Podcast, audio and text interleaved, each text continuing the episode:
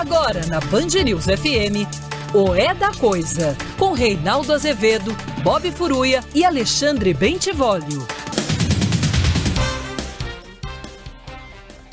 Boa noite, são 18 horas no horário de Brasília. Começa agora para todo o Brasil mais uma edição de O É da Coisa. E meu filho, se as coisas parecem confusas, vem pra cá que a gente desconfunde tudo. Milhões de pessoas acompanham o programa pelo DAIO, mas você pode fazê-lo também pelas redes sociais, sempre rádio Band News FM ou no aplicativo Band Rádios. Perdeu? Vai à minha página na internet, meu blog no UOL, www.reinaldoazevedo.com.br e você encontra tudo lá, tá bom? Também na nossa página na rádio. Muito bem, boa noite, Bob Furuia. Boa noite, Reinaldo. Boa noite, Voio Bene. Boa noite. Vamos aqui iniciar o programa para milhões que amam e para aqueles que assistem escondido, né? Ou ouvem escondido, que sabem que vem procurar informação aqui. Ah, não, mas eu quero gritaria, eu quero baba. Ah, não é aqui, querido. Tem lugar para baba, né? Tem um monte. Vai procurar baba. Aqui a gente faz a coisa direitinho, de acordo com a lei, de acordo com as regras do jogo, né? Porque se não tem regra no jogo, aí não adianta nada. O Vólio Bene, que participa de transmissões esportivas, o nosso querido Bob Furuia, que é palmeirense, né? Ninguém é perfeito. É... sabem que é preciso haver regras no jogo. Sim. Senão, acontece o quê? Dá uma bagunça, não é isso? E mais, né, é, o Vólio Bem, você que é mais íntimo da transmissão esportiva, jogo em que juiz aparece demais, Não dá. o jogo, as estrelas do jogo são os jogadores. A outra estrela do jogo é a bola. É a arte do jogador com a bola dentro das regras. Se o juiz fica interferindo demais, ou os jogadores estão tomados de tal sorte pela indisciplina que é preciso ficar truncando o jogo, ou então o juiz é um acelerado e quer ser ele o protagonista da história, né? Ele, eventualmente os bandeirinhas, e aí o jogo é uma zerda, né? De sorte que se isso prospera, você destrói o futebol, não é isso? Inflama a torcida, a torcida fica agressiva. Já de natural existe uma tensão, como existe na sociedade. A sociedade é tensa, toda a sociedade é tensa. É? Se o jogo insufla a tensão, aí você começa a ter briga, aí a polícia tem de entrar, aí vira uma porcaria. Assim está acontecendo com a política brasileira. É claro que eu estou me referindo, metaforicamente, ao julgamento que está em curso. Não acabou ainda não, né? Está em curso. Está curso. em curso. Já com maioria já formada, né? 8 a 1. É, até a última vez que eu vi há pouco, já tinha o oitavo voto pelo Isso. afastamento do governador Wilson Witzel, do Rio de Janeiro, mantendo o afastamento. Assim que vocês tiverem o placar atualizado, vocês falem aí no ar. 8 a 1 mesmo.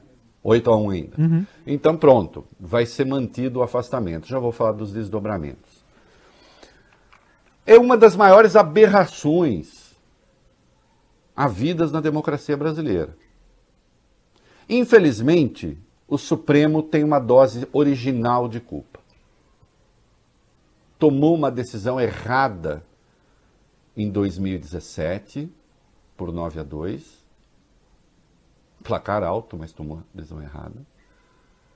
Com desdobramentos agora. E é preciso que se entenda direito a natureza da aberração. É tão aberrante, é tão aberrante, é tão aberrante que até a mim tinha escapado uma coisa. De que sim, a denúncia foi apresentada no mesmo dia. Atenção, a denúncia foi apresentada pelo Ministério Público no mesmo dia em que se fizeram os mandados de busca e apreensão e em que o governador foi afastado, dia 28 de agosto. Só que aí é preciso tomar atenção às datas. Sabe quando a subprocuradora-geral Lindor Araújo pediu prisão e afastamento de Witzel? Ela pediu no dia 12 de agosto. Dia 12. Não tinha denúncia. Sabe quando o ministro Benedito Gonçalves do STJ autorizou? No dia 18 e a medida só foi desfechada no dia 28. Portanto, insista-se, pedido de afastamento e autorização para afastamento, liminar para afastamento, foram feitos antes da apresentação da denúncia. A denúncia só foi apresentada dia 28 pelo Ministério Público no mesmo dia em que se fizeram os mandados de busca e apreensão. Então, primeiro você apresenta a denúncia, ou junto, você apresenta a denúncia e vai buscar a prova ao mesmo tempo. Isso só já é uma aberração. Isso sozinho já é uma aberração.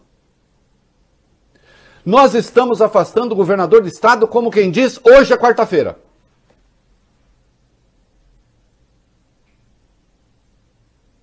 Está se destruindo devido ao processo legal. O chamado fumus boni iuris, a tradução literal seria fumaça do bom direito, que na verdade quer dizer o, o devido processo. Nós estamos vivendo a fumaça tóxica de procuradores destrambelhados e, lamento dizer, juízes também destrambelhados.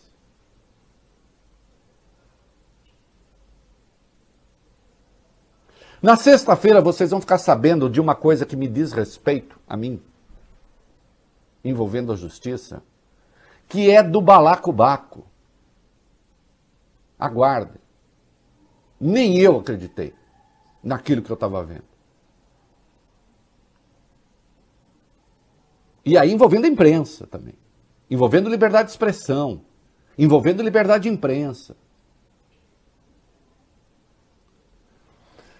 Os tribunais superiores no Brasil estão perdendo completamente a mão.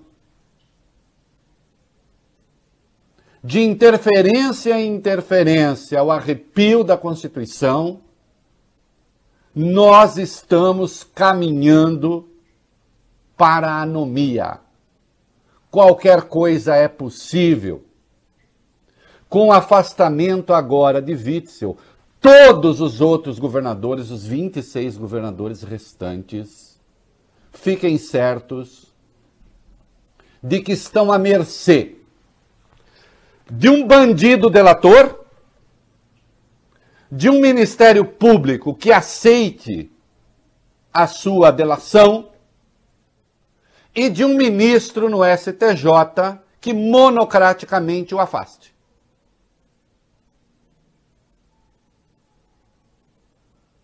E o eleitor que se dane. Eu já disse, eu tenho horror ao Witzel, tudo que ele representa na política me causa repúdio. Eu já pedi aqui por escrito que ele fosse para o Tribunal Penal Internacional em razão da sua política de segurança pública. Mas eu tenho um dever como jornalista, que é defender o devido processo legal, que é defender a Constituição. Porque não é o Witzel que me interessa é a salvaguarda que deve ter um governante eleito. É a salvaguarda que deve ter a democracia. Se você não entende isso, você não entende nada. Hoje ainda eu vi uma matéria no UOL dizendo: não, ele lidava muito com dinheiro vivo. Quando você vai ver a média do dinheiro vivo com a qual ele lidava, dá R$ 2.500 por mês. São os R$ 2.500 por mês que, que indicam que ele é seguidor do tal esquema do Cabral? Pode até ser, mas ainda não está dado. Eu insisto, a doutora Lindora pediu afastamento e prisão no dia 12. O ministro autorizou no dia 18. A operação foi desfechada no dia 28, no mesmo dia da apresentação da denúncia, que de tal sorte não tem prova que você precisa, no mesmo dia, determinar mandado de busca e apreensão. A cata das provas. E agora aqui eu tenho uma pergunta. Porque comigo não. Olha, não vem que não tem. Vocês sabem as críticas que eu fiz a Deltan Dallagnol, que agora saiu da Lava Jato, e a Lava Jato. Há dias, Lindor Araújo e Lava Jato, Aras e Lava Jato estavam trocando socos. Pergunto, doutor Augusto Aras, senhora Lindora, vocês são críticos da Lava Jato para fazer isso que vocês estão fazendo? Isso que vocês estão fazendo é tão ou mais grave do que tudo que a Lava Jato já fez. Até porque é Lava Jato, a Lindora é da Lava Jato. E quem fez a operação no Rio de Janeiro foi a Lava Jato.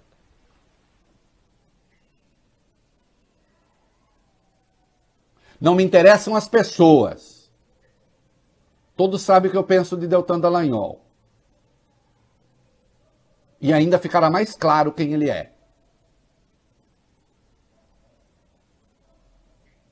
A história é implacável.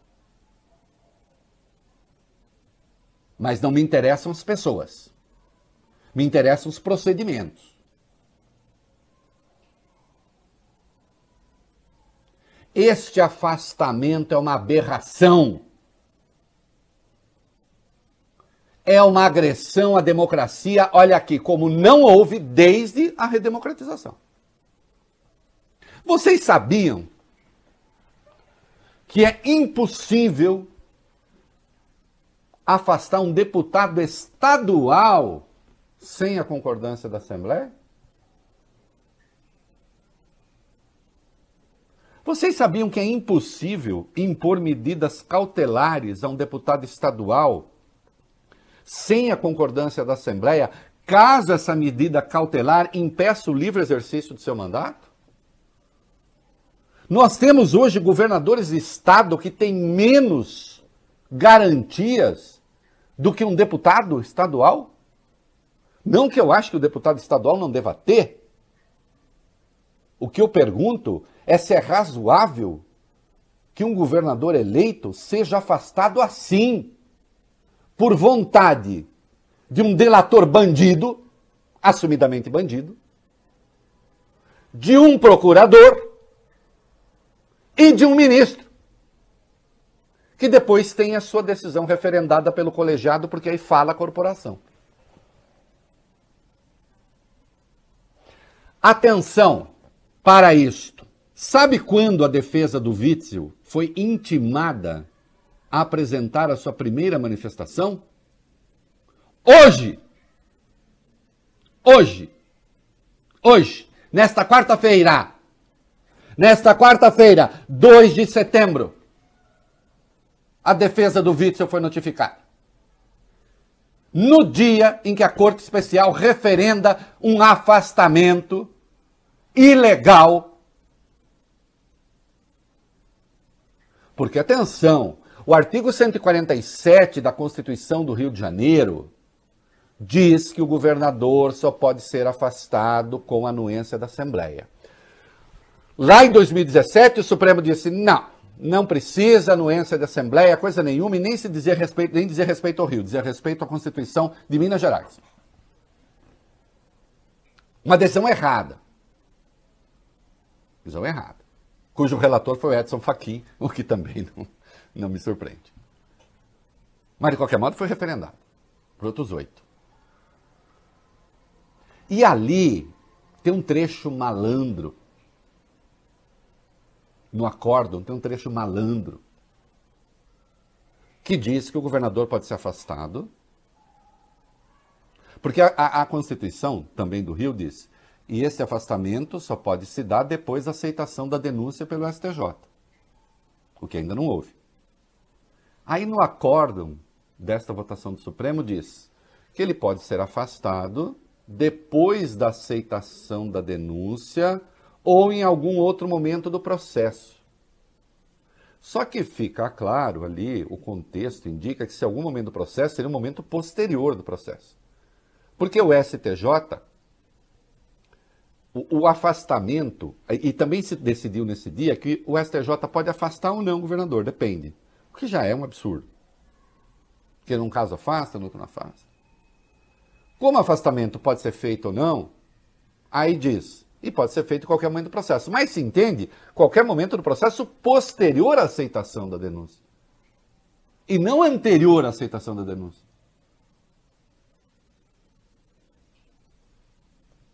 O governador não depois ainda. Ele não foi ouvido. A defesa não se manifestou. A defesa se manifestou até agora através de recurso, tentando impedir esta barbaridade. A minha defesa enfática nada tem a ver com Witzel. Ele é personagem de um despropósito, de uma violência. E é nessa hora, e, e, e sim, eu digo tudo, eu digo tudo, é nesta hora que alguns coleguinhas entortam o nariz para mim e eu não sou doce de coco, não preciso que goste de mim. Como diz uma amiga minha, minha mãe me amou bastante para eu não ter problema de autoestima. Entende? Que eu digo que nós da imprensa, que a imprensa erra, porque a gente fica publicando vazamentos parciais. Olha, Witzel fez isso, olha, Witzel fez aquilo, olha, Witzel fez aquilo. E não entramos no mérito da ilegalidade. Nós nos tornamos uma espécie de cheerleaders da, da ilegalidade.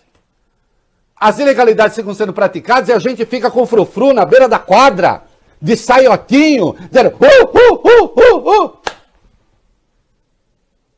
Nesse caso e em outros todos que é o que se chama, infelizmente, jornalismo investigativo, que de investigativo não tem nada, porque isso se chama jornalismo vazativo. Justificando ilegalidades. Isso poderia ser irrelevante, mas não é, porque isso deu em Bolsonaro.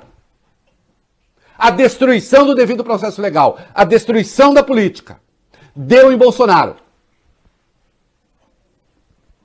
Porque agora vai acontecer o quê? O Dias Toffoli está com um pedido de cassação da liminar apresentado pela defesa do Witzel. A defesa do Witzel pediu a cassação da liminar, não pediu apenas por causa da decisão monocrática. Obviamente é o conjunto das coisas. A decisão monocrática é o fato da denúncia nem ter sido, é, de, da, do afastamento ter precedido a aceitação da denúncia. Aliás, foi determinado antes da apresentação da denúncia. Insisto para as datas.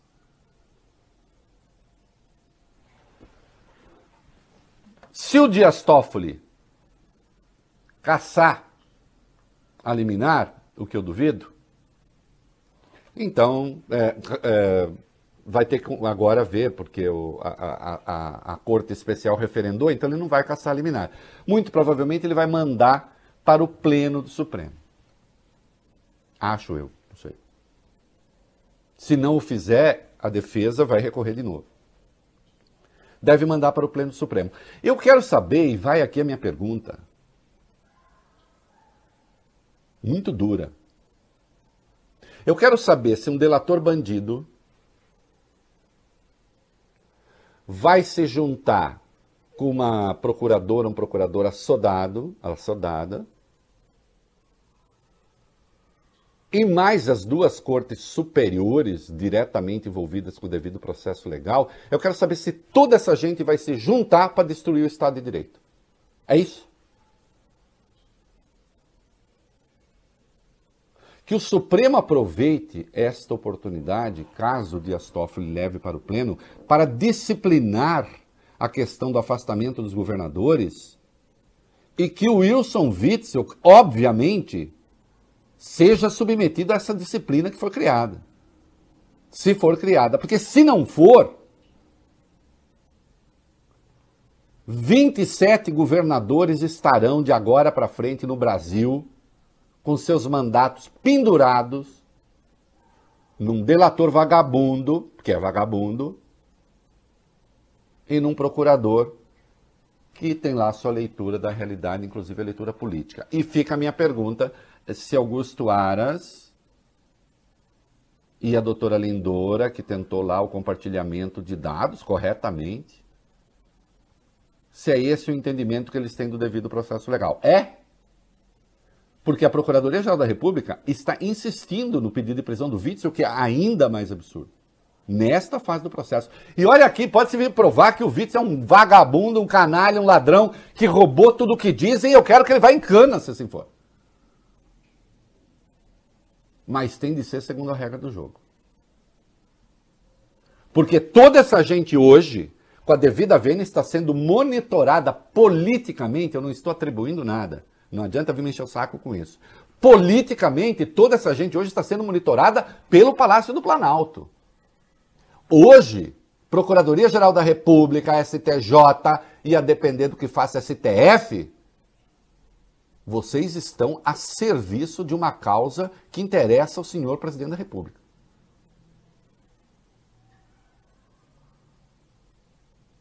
Aí como é que a gente faz para não servir a essa causa? Seguindo a lei. Sigam a lei. Sigam a lei. Não afaste um governador antes do, do, da, da apreciação de uma denúncia. Não afaste um governador antes dele ser ouvido. Não afaste um governador antes que a defesa se manifeste.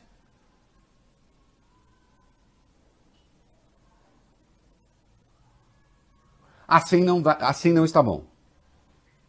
Assim não está bom. É uma degeneração introduzida no devido processo legal, sim, pela Lava Jato, mas isso está contaminando tudo. Tudo. E vocês vão ver a que grau de delinquência essa coisa pode chegar. Reinaldo. Na sexta-feira. Por este caminho não temos salvação. Acreditem, não tem salvação. Não tem salvação. Assim como o país que não cuida dos seus doentes não se recupera economicamente, por mais que venha o Paulo Guedes com a sua teoria do V, que é uma coisa submetida a um ridículo que, que já nem mais cabe crítica quase. Assim como país que não cuida dos seus doentes não se levanta, país que não cuida do devido processo legal e que não tem segurança jurídica também não se levanta.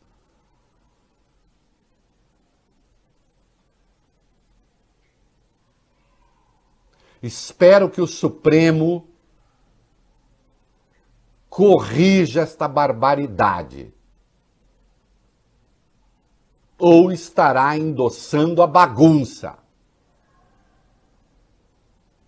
E uma hora a bagunça vai pegar o próprio Supremo. Alguma dúvida? Alguma dúvida? Eu não tenho nenhuma. 11 a 1 o placar até agora já. 11 a 1 o placar e vai dar, é, são 15, vai dar 14 a 1. É uma vergonha isso. É uma vergonha.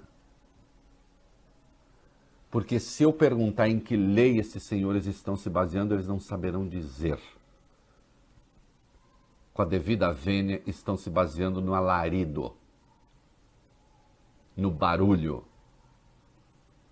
nos vazamentos. E chegou a hora muito séria de os jornalistas profissionais se perguntarem e nos perguntarmos qual é o nosso papel nesse meio todo. Né? Ah, que mais que nós temos aí, meninos? Uma das atribuições, Reinaldo, mais importantes do governador do Rio de Janeiro será a escolha do novo Procurador-Geral de Justiça do Estado, que deve ocorrer em dezembro. O jornal Globo descobriu que um dos principais candidatos ao cargo, o procurador Marcelo Rocha Monteiro, é um bolsonarista de carteirinha, um bolsonarista declarado nas redes sociais. Em fotos publicadas no Facebook, ele aparece ao lado do senador Flávio Bolsonaro e também ao lado de um boneco pichuleco, fazendo o gesto da arminha com a mão. O procurador chegou até a pedir votos para o presidente Jair Bolsonaro na eleição de 2018 e para Flávio quando ele foi candidato à prefeitura do Rio em 2016. Lembrando que a escolha do novo chefe do Ministério Público do Rio interessa diretamente a família Bolsonaro, isso por causa das investigações sobre os filhos do presidente que são tocadas pelo MP Fluminense. Obviamente, obviamente, a indicação do procurador é, de justiça, que chefia o Ministério Público Estadual, desculpe, está nesses cálculos. Sim, a Constituição para, veja só, a Constituição não obriga que o Procurador-Geral da República saia de uma lista tríplice, mas obriga que o Procurador-Geral de Justiça dos Estados saia de uma lista tríplice. Meus queridos, é muito fácil fazer uma lista tríplice tendo o candidato oficial lá. É a coisa mais fácil do mundo. Agora, quanto a esse procurador, dizer o quê? Esse promotor, dizer o quê? Esse candidato a procurador-geral de justiça, dizer o quê? Mandem para o Celso de Mello. Não foi o Celso de Mello que fez aquelas, aqueles dois despachos jacobinos sobre a liberdade de expressão do Ministério Público, do procurador, do promotor, que ó oh, a Constituição, que a ninguém se verga aos poderosos, jamais o Ministério Público se vergará e jamais o procurador e a liberdade de expressão, se esquecendo que esta gente tem poder de polícia, esta gente pode denunciar pessoas, esta gente pode pedir cadeia para as pessoas e mandar as pessoas para a cadeia e destituir governantes. O Celso de Mello agiu no seu jacobinismo ensandecido como se eles fossem um de nós. Como se eles fossem o Reinaldo Azevedo, que não pode mandar ninguém para a cadeia, graças a Deus. E que se não tomar cuidado, vai para a cadeia, né? Sem fazer nada. Né, Celso de Mello? Porque o Celso de Mello fez de conta que procurador é filho de chocadeira. Não tem história, não tem gosto, não tem vinculação política, não tem cultura, não tem nada. Ele é uma, é uma pessoa pura. Que fica mergulhado lá no líquido da, da, da, da, da, da neutralidade. É por isso, doutor Celso de Mello, que o procurador não tem as mesmas liberdades que deve ter o cidadão comum por causa do poder que ele concentra. Tá aí. E se esse cara estiver na lista tríplice, é claro que será ele o indicado. Com que independência? Hein? Com que independência, doutor Celso de Mello? Ministro Celso de Mello. Retire aquelas duas coisas que o senhor fez no fim de carreira como é, ministro que envergonham os seus anos de STF. Né? Envergonha. Porque aqui está a prova de que o senhor está errado. Aliás, uma das provas. Faltassem outras. Eu vou lhe apresentar em breve uma outra.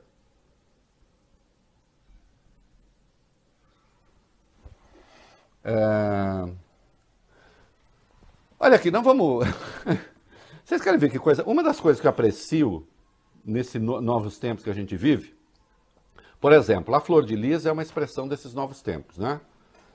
Porque ela era uma moralista. Eu, eu, lembro daquele vídeo dela, como é que é?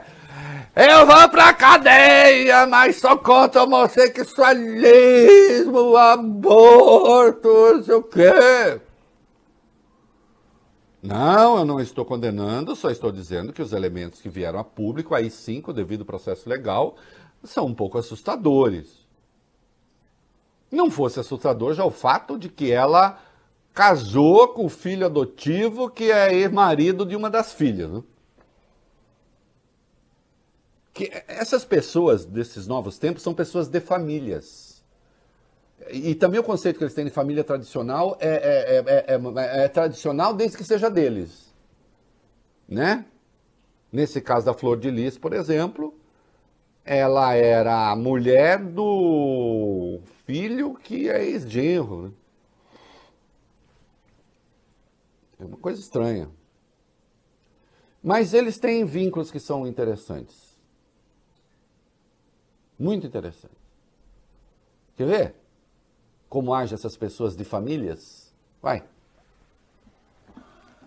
A dois. A dois. As investigações sobre o peculato, a chamada rachadinha, que aqui não é da coisa, tem nome completo, peculato, Isso. no gabinete de Flávio Bolsonaro na Alerj, indicam que o gabinete de Carlos Bolsonaro na Câmara dos Vereadores também pode estar envolvido no esquema da rachadinha. Extratos bancários do cabeleireiro Mar Márcio Gerbatim mostram que ele sacava praticamente todo mês o salário que recebia como servidor. Isso entre abril de 2008 e abril de 2010, quando ele era funcionário de Carlos Bolsonaro. No período, ele recebeu 89 mil reais da Câmara e sacou 90 mil da conta.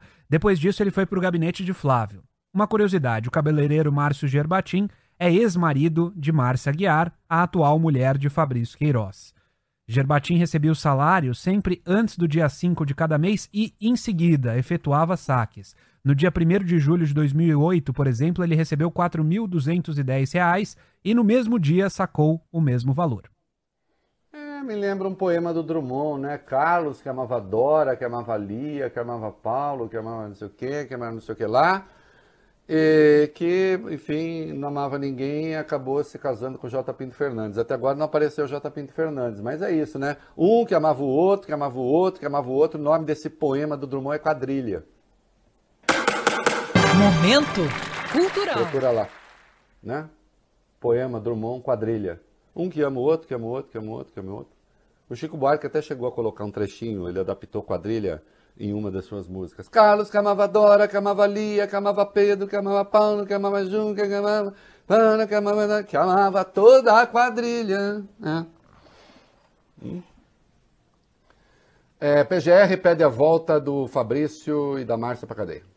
A Procuradoria-Geral da República enviou um recurso ao Supremo pedindo que seja restabelecida a prisão preventiva do ex-assessor Fabrício Queiroz e da mulher dele, Márcia Aguiar. O agravo foi em resposta a decisão do ministro Gilmar Mendes, que havia concedido prisão domiciliar aos dois. Com isso, o processo pode ser levado à segunda turma do STF, que decidirá sobre o caso. É, espero que a segunda turma faça a coisa certa. Eu já disse, é, o ministro Gilmar parece não ter visto razão para é, manter na cadeia. Eu acho que tem. Né? Embora o caso da milícia não seja diretamente envolvido com esse negócio da rachadinha, não é diretamente envolvido, mas nós sabemos que isso faz parte de uma mesma, digamos, teia metafísica. Não é? é então eu acho que tem que voltar para a cadeia, sim. Mas aí a segunda turma vai decidir. Não é isso? Queridos, vocês ficam agora com o noticiário regional, né? Você que é fora de São Paulo, é da coisa no Dial é, em São Paulo, no aplicativo e nas redes sociais, prossegue, né? E depois a gente volta e reúne a rede nacional. Certo?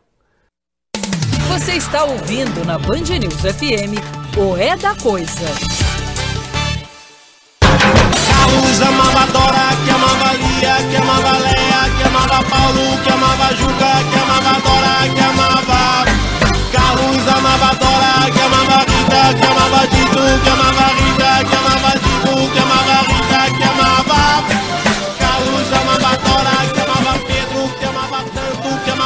filha, que amava Carlos, que amava Dora, que amava toda a quadrilha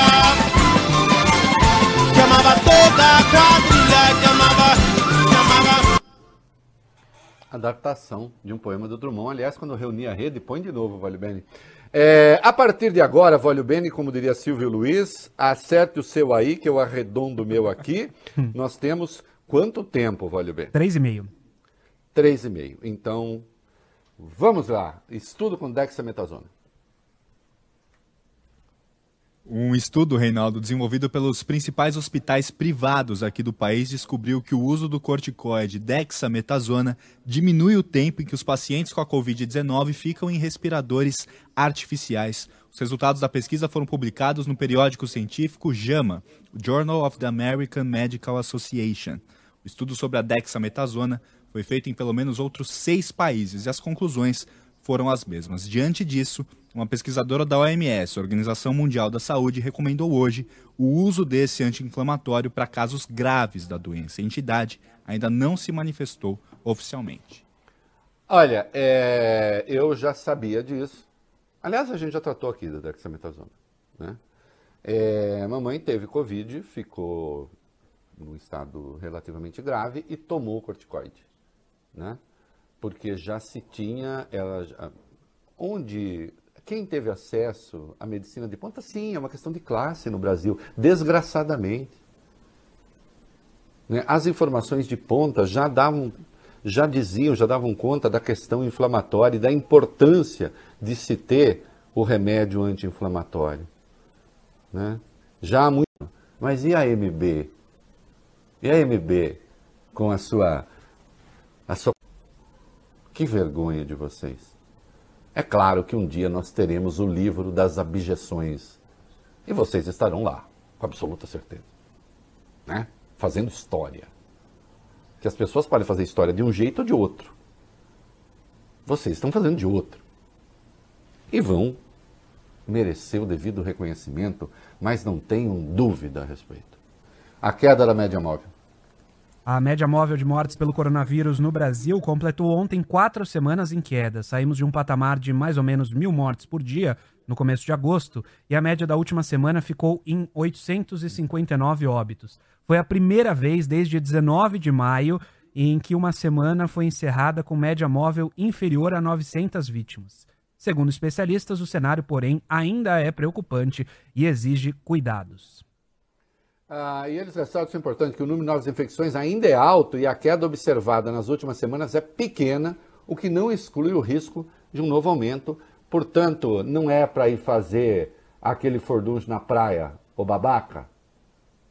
Você é um idiota, pondo a sua vida em risco e que é pior, a dos outros, porque se fosse só a sua, você, como disse Camus no mito de Sísifo, você é livre para decidir se você continua vivo ou não, mas você não é livre para decidir se o outro continua vivo ou não.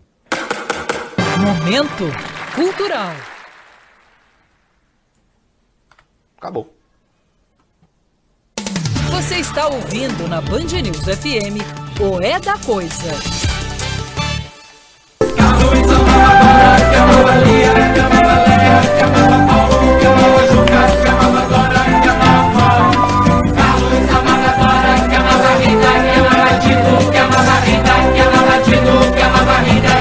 Isso aqui é, é uma, um trecho do que o Chico adapta é, o poema Quadrilha, de Carlos Drummond de Andrade, é, que se adapta aos novos e, e, que reflete um pouco os novos tempos, né, dessas pessoas de famílias que hoje chegaram ao poder, né, porque eles prometiam finalmente um governo de família. Nós vemos que nós temos governo de famílias e nem sempre ortodoxas, desde, claro, que todas sejam contra o homossexualismo, o aborto, é, os maconheiros, os artistas, sendo contra essas coisas, tudo, aí sim, aí pode fazer qualquer coisa.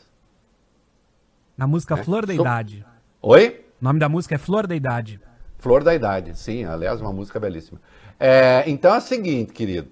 Desde que seja, sobretudo contra artista, viu? Esses maconhistas.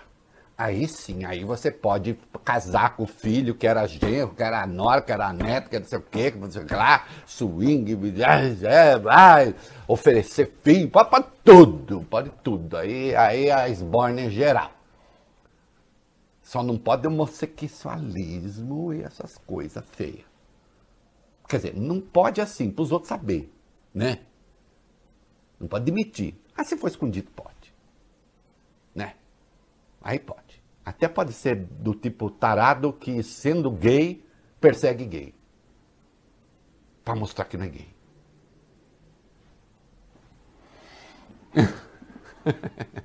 Dizer o quê?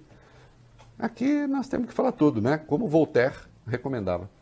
Eu não tenho nariz de Voltaire, graças a Deus, mas também vou lamentar, também não tenho o mesmo cérebro. Mas de qualquer modo eu vou aí, estou na competição.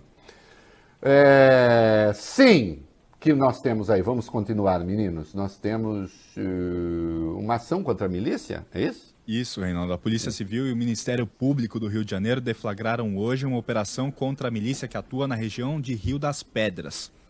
Terceira fase da Operação Intocáveis cumpriu 14 mandados. Ô, oh, quem é do Rio das Pedras ali, é, o amigão é o Fabrício, meu amigão ali, era da turma do amigo do povo do Rio das Pedras aí.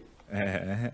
Terceira fase da Operação Intocáveis cumpriu 14 mandados de busca e apreensão e mais 3 de prisão. Segundo o MP, o grupo é comandado por Marcos Vinícius Reis dos Santos, o Fininho, que já foi denunciado na primeira fase da operação está preso. Apesar disso, mesmo da cadeia, ele continuaria dando ordens aos integrantes da milícia. E Reinaldo, não é só o Queiroz, não. Lembrando que a milícia de Rio das Pedras era chefiada antigamente pelo capitão Adriano Magalhães da Nóbrega, que foi morto em fevereiro. Cuja mãe foi funcionária do Flávio Bolsonaro. Cuja mulher foi funcionária do Flávio Bolsonaro. Cuja mãe aparece transferindo dinheiro para o Fabrício Queiroz. Aliás, sabe a operação que houve contra o PCC, que eu endosso, da Polícia Federal? Precisa fazer uma contra as milícias. Que hoje é um fenômeno nacional, que se nacionaliza já. Né? É... Assim, eu falei da Flor de Lis agora há pouco, a deputada está se defendendo aí. É, usou claro, as redes sociais para se declarar inocente. É acusada de ser a mandante do assassinato do ex-marido, ex-filho, ex-genro, pastor Anderson do Carmo.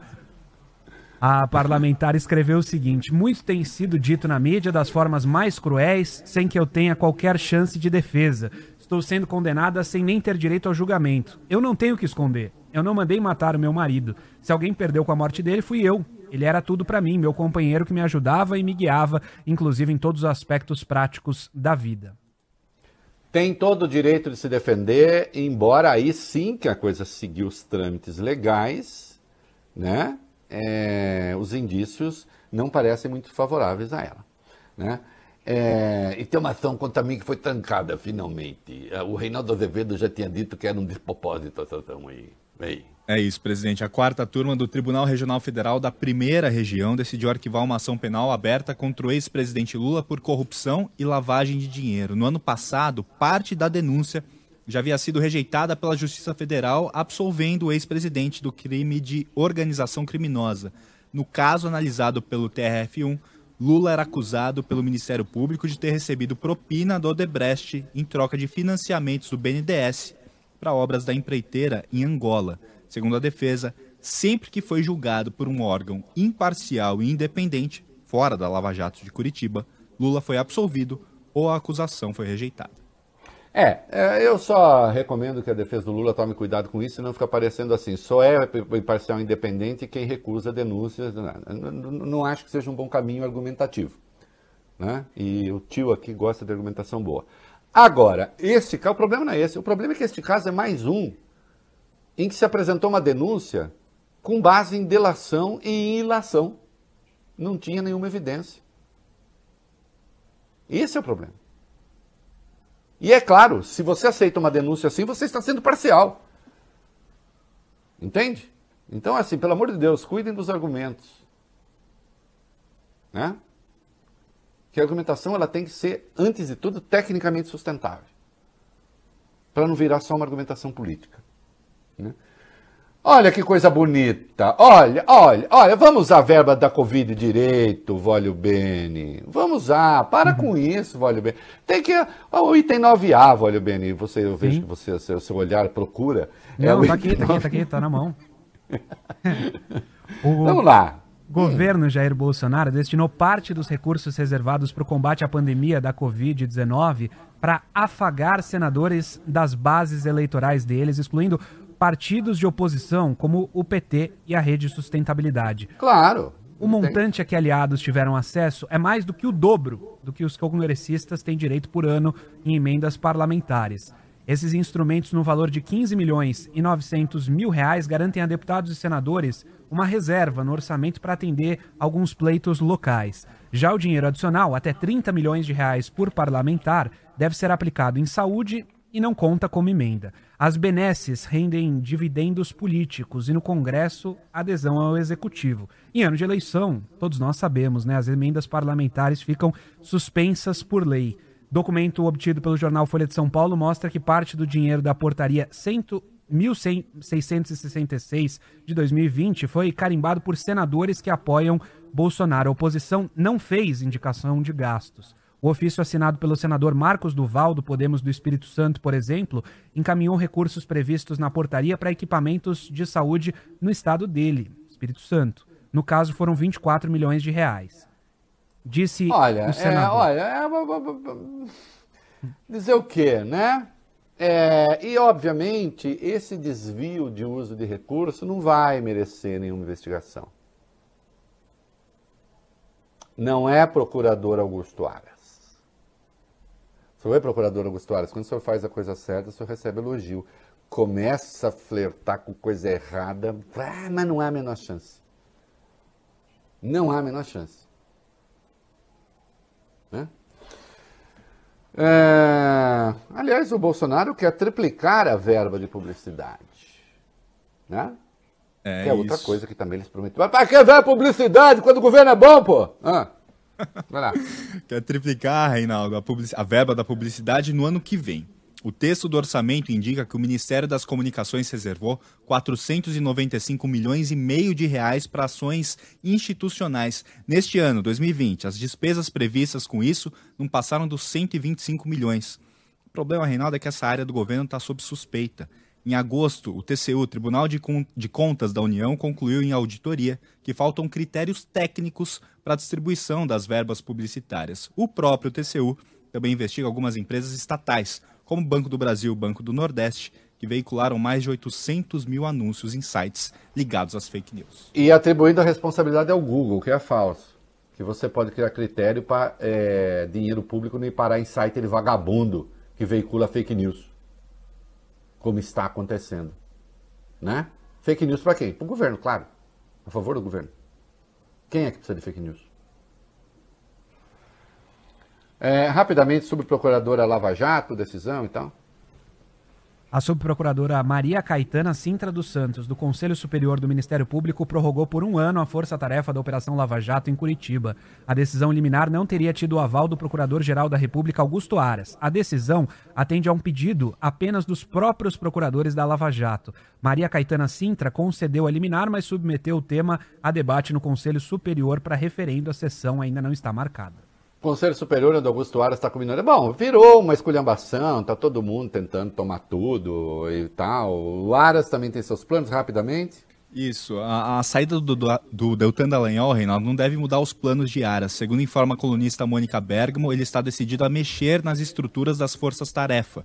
Como a gente disse há pouco, Aras tem até o dia 10 de setembro para decidir se renova ou não o grupo da Lava Jato do Paraná. Deixa, deixa eu dizer uma coisa aqui. Tem de mudar o método, não tem de mudar as pessoas. O que está sendo feito com o Witzel honra o pior lavajatismo. O lavajatismo mais detestável, mais abjeto. Se Aras Lindora acha que porque eu repudio essa turminha de Curitiba, do Rio e não sei o que, esses donos do Ministério Público, e acho que basta trocar de dono do Ministério Público, eu vou aplaudir, mas não há a menor possibilidade. Eu aplaudo vai procedimentos e não pessoas. Não vem que não tem. Por falar nisso, e só para encerrar, já que é Ministério Público, né? Certamente não honra o Ministério Público. O que, que aconteceu aí? Como é que é o negócio? Me conta aí. A Corregedoria do Ministério Público de Santa Catarina investiga o caso de um promotor que riu do fato de mulheres estarem apanhando mais em casa durante a pandemia. Essa declaração foi dada durante o intervalo de uma aula online e o vídeo anda circulando bastante nas redes sociais. O promotor Jonathan Kunen, que atua na cidade de São José, confirmou que é ele mesmo que aparece nas imagens. Ele é aluno de doutorado em Direito e argumentou uhum. que estava em um momento informal. Ah, para, para, para, é, pô. É. Quando você está em momento informal, quando você está em momento informal, você pode, obviamente, mesmo que você esteja em rede, online, mas em momento informal você pode defender que mulher seja espancada ou condescender que seja espancada, ou rir do espancamento de mulheres. Informalmente pode. Né? Aí no, no formalismo, não. Que, aliás, esta é a essência da questão. Por que é que há tantas mulheres espancadas? Porque, meu senhor, elas são informalmente espancadas. Elas são espancadas dentro de casa. E elas não contam, elas escondem, porque muitas vezes elas dependem financeiramente daqueles que as espancam. A sua argumentação é ainda mais nojenta. A sua argumentação é moralmente contra o senhor e não a favor. Vai, siga.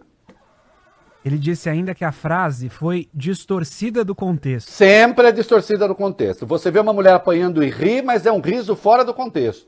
Ah. E a gente separou o que disse o promotor pra gente ouvir aqui. O que é ruim, né? Eu fico triste, né? Pô, a mulherada tá apanhando pra caralho.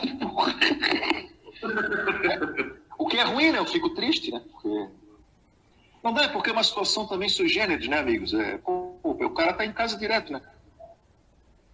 Aí qualquer coisinha é um motivo para. Né? É, não justifica, né? Mas enfim. Não justifica, mas assim, ó, até o cara bota um negócio aqui, a mulher diz, não, bota, no, bota o, a almofada ali. Isso ali já é um motivo, cara. Isso. Tá, almofada aqui, não, almofada ali. Motivo, você vai vir uma bifa na cara da mulher, uai.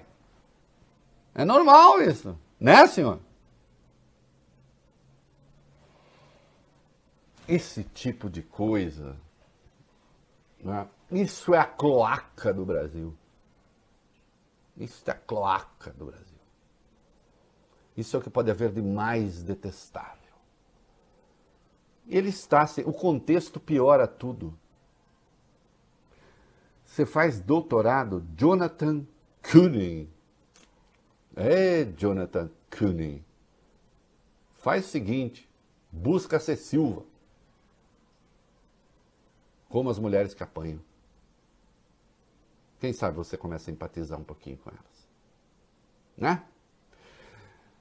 Você vai para o noticiário local, você que está fora de São Paulo, é da coisa prossegue nas redes sociais, no aplicativo e no Dial em São Paulo. Daqui a pouco a gente reúne a rede, né?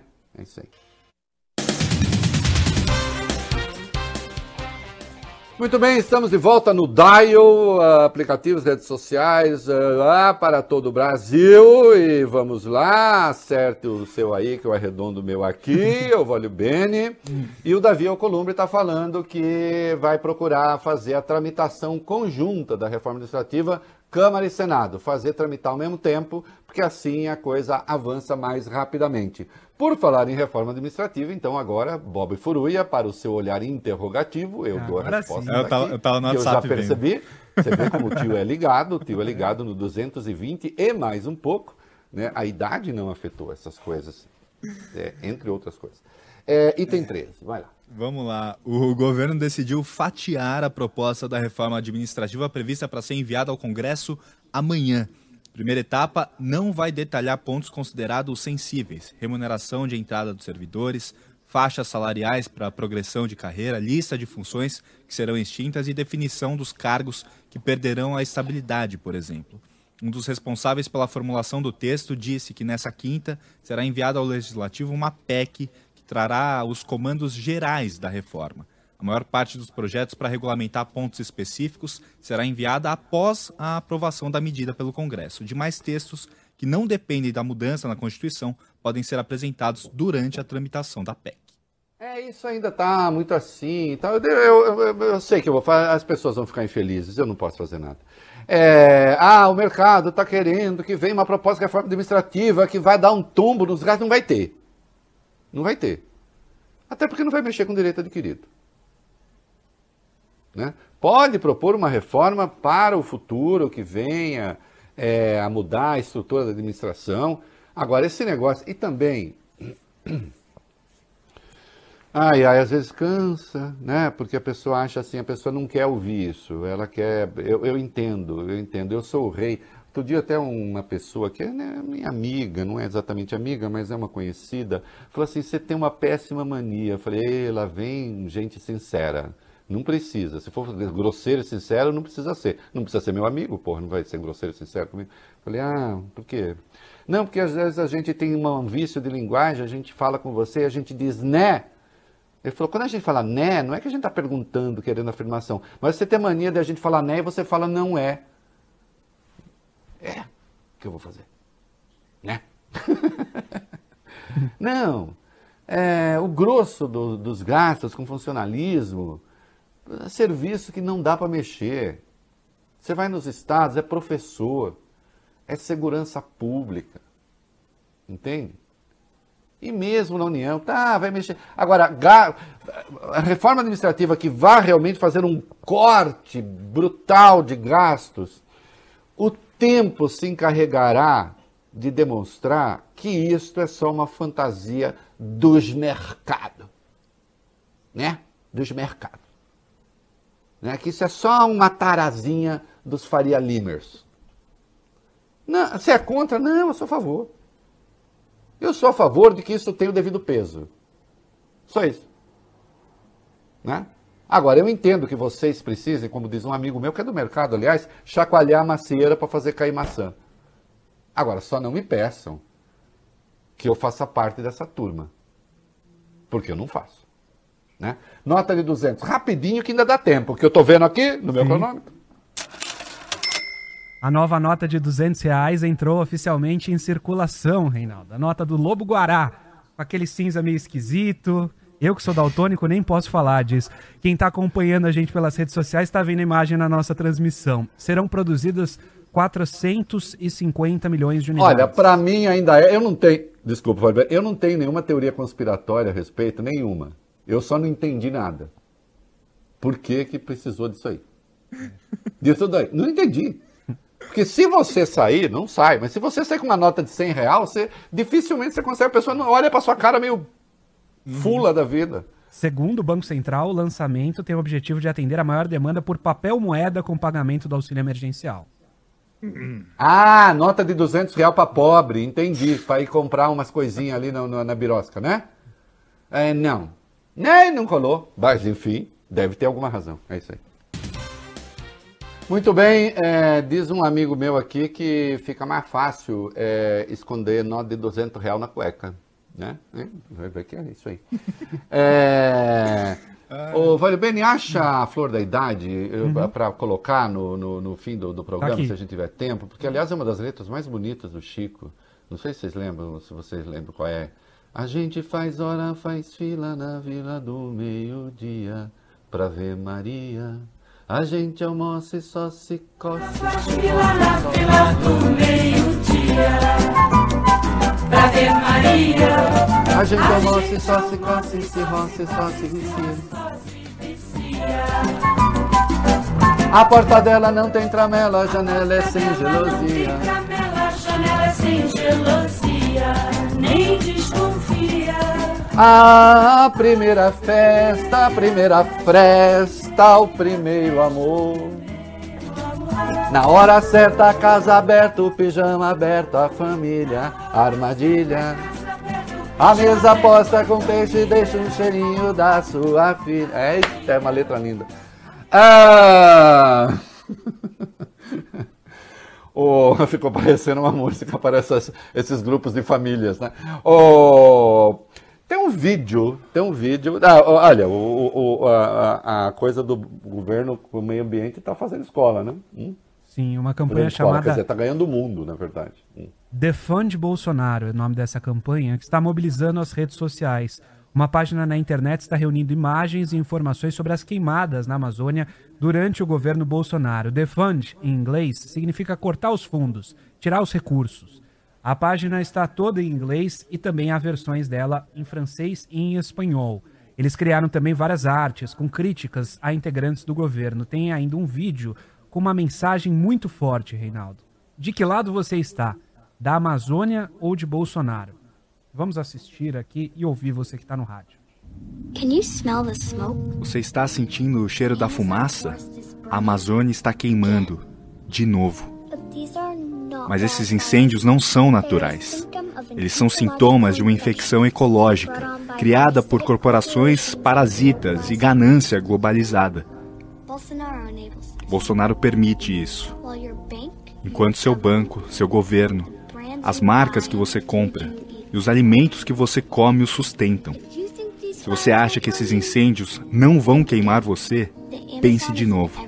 A Amazônia está em cada respiração sua. E essa forma de fazer negócios vai sufocar a todos nós. Cabe à sua geração responsabilizar os incendiários. Porque quando a Amazônia queima, tudo que você ama queima com ela. Pergunte a si mesmo. Pergunte às marcas. Pergunte ao seu governo. Qual lado você vai escolher? O da Amazônia ou de Bolsonaro?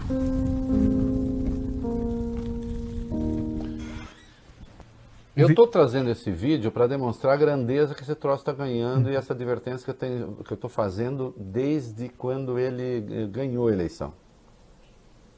É claro que é um tom catastrofista, não sei o que. Agora, esse troço está muito bem feito. Esse troço está rodando o mundo inteiro. E quando chega aqui no Brasil, o governo não consegue ser nada além de defensivo, de falar cretinices é, a última agora, é, o Brasil resolveu, o presidente brasileiro resolveu e o governo brasileiro resolveu relativizar a importância da vacina. Né? Em consonância com a extrema-direita mundial, com o tal do movimento QAnon, que é o movimento de psicopatas e canalhas. Né? É, por falar em meio ambiente, o que, que a gente tem aí desse MBIL, rapidamente? Rapidamente. Reinaldo, eu tô com. Eu, a gente descobriu quem é o Defunde Brasil. Ah, vai. O Defunde Bolsonaro. Ótimo. A gente mandou mais cedo um e-mail para eles, né, do site é. oficial, e eles mandaram pra gente uma resposta agora há pouco, durante o, o programa. Excelente. Eu vou ler aqui. Eles dizem o seguinte: o vídeo e a campanha foram criados por um grupo de organizações e ativistas ambientais preocupados com a guerra que Bolsonaro declarou à Amazônia e cobrando a responsabilidade de entidades, governos e cidadãos do mundo na contenção desse ataque à nossa floresta. Alguns parceiros são creditados no site, como o Observatório do Clima, a APIB, a Articulação dos Povos Indígenas do Brasil, e também a Mídia Índia. Muitas organizações nacionais e internacionais apoiam a iniciativa, mas há entre muitos de nós o receio de sofrer retaliações por parte do Estado e da rede policial bolsonarista. Por isso, alguns preferem permanecer anônimos. É, eu acho que uma campanha dessa dimensão é, não deveria ser anônima. Eu, queridos, eu falo tudo. Vocês sabem a irresponsabilidade com que eu acho que essa coisa é conduzida. Acho ruim que seja anônimo. Mas, ao mesmo tempo, tá aí. Essa coisa tá aí e já ganhou o mundo. Né? E as respostas que dão aqui dentro são de uma boçalidade impressionante. Vamos lá, o que a gente tem desse MIBIL? O Instituto Chico Mendes de Biodiversidade terá um militar como novo presidente. Sai o coronel Homero de Jorge Cerqueira e entra o coronel da Polícia Militar de São Paulo, Fernando César Lorenzini. O antigo presidente foi exonerado pelo ministro Ricardo Salles no dia 21 de agosto. Ele reclamou que Cerqueira estava se promovendo demais e ele também, os dois estavam se desentendendo em relação aos incêndios no Pantanal.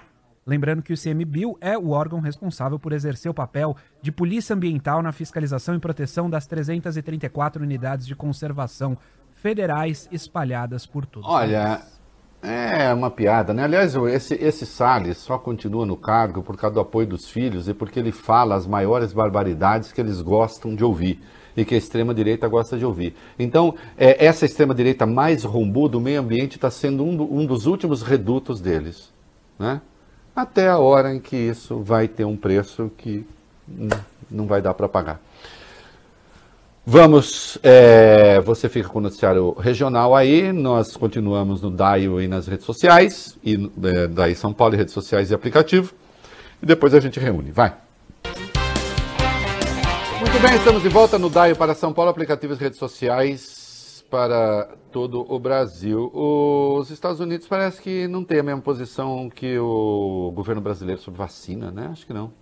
O Centro de Controle de Prevenção de Doenças dos Estados Unidos notifica os 50 estados do país para uma possível campanha de vacinação em massa contra o coronavírus a partir do fim de outubro ou começo de novembro. Segundo o jornal The New York Times, os grupos de risco seriam os primeiros a ser vacinados. Ainda de acordo com a reportagem, os estados foram notificados pela agência na semana passada. Ah, então veja o seguinte, Bob Furui, enquanto os Estados Unidos estão fazendo, é, já falando de vacinação, mas e o, e o Trump vai tentar embarcar nesse negócio aí, Né? Aqui não, aqui nós temos o presidente dizendo que não se pode impor vacina a ninguém, nós temos a SECOM é, fazendo, indo para o Twitter dizer que em nome da liberdade não se pode impor a vacina, em vez de chamar atenção para a importância da vacinação. E hoje o Hamilton Mourão, vice-presidente, vem endossando as palavras do presidente. Ah, não dá para impor vacina. Primeiro que o senhor precisa ler a legislação. Que no caso de criança, o Estatuto da Criança e do Adolescente impõe, é uma lei. Nem parece, né, general? Outro dia o senhor acertou, eu elogiei, né? Agora o senhor vai tomar pancada. Nem parece que o senhor é um militar, nem parece que os militares brasileiros são, de, de algum modo, filhos do positivismo. Isso está parecendo mais filho do, do quê? Sei lá, do fetichismo, a liberdade tomada como um fetiche. Porque a liberdade para morrer e para matar não é exatamente liberdade. Hã? E, por falar nisso, enquanto isso no Brasil, veja que maravilha. Estados Unidos estão ali preocupados com a vacinação. É. O Brasil também está. Vai, fala. Hum. O ministro interino da Saúde, Eduardo Pazuello, nomeou o médico veterinário Laurício Monteiro Cruz como novo diretor do Departamento de Imunizações e Doenças Transmissíveis do Ministério da Saúde. Ah, vai ver que assim é bom ter um veterinário. Eu acho que talvez seja. Olha, é chegada a hora é chegada a hora, reproduzindo, não vou falar uma campanha antiga, importância política no Brasil, que nem dá tempo de tratar agora, mas é chegada a hora de a gente começar a tratar gente como bicho, quem sabe? O que está difícil no Brasil é as pessoas, né? A gente sendo tratada segundo aquilo que o governo entende ser gente. Talvez, talvez, devamos realmente é, evocar para certos grupos sociais no Brasil a lei de proteção aos animais quem sabe as pessoas se sintam mais protegidas. Né? É, rapidamente, 22A, menor taxa de contágio, ainda dá tempo. Vamos lá, rapidinho então, Reinaldo. O Brasil está entre os seis países sul-americanos que iniciaram essa semana com a transmissão de coronavírus sob controle, segundo cálculos do Imperial College, referência em acompanhamento de epidemias. A taxa de é. transmissão brasileira estimada pelo centro é, é, a menor desde o fim de abril. É, ah, não deixa de ser uma boa notícia. Não é isso, Valeu Bene? Aí na marca, meu filho. Acabou. Band News FM. Você está ouvindo na Band News FM o É da Coisa.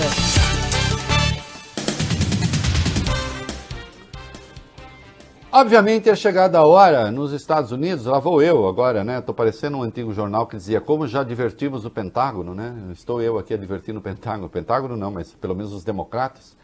Me parece que os reiterados casos de violência contra negros começaram a virar uma indústria.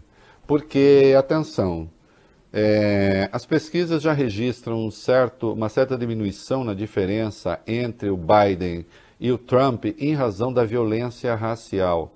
Porque as reiteradas mortes de negros geram os protestos, protestos que se tornam violentos.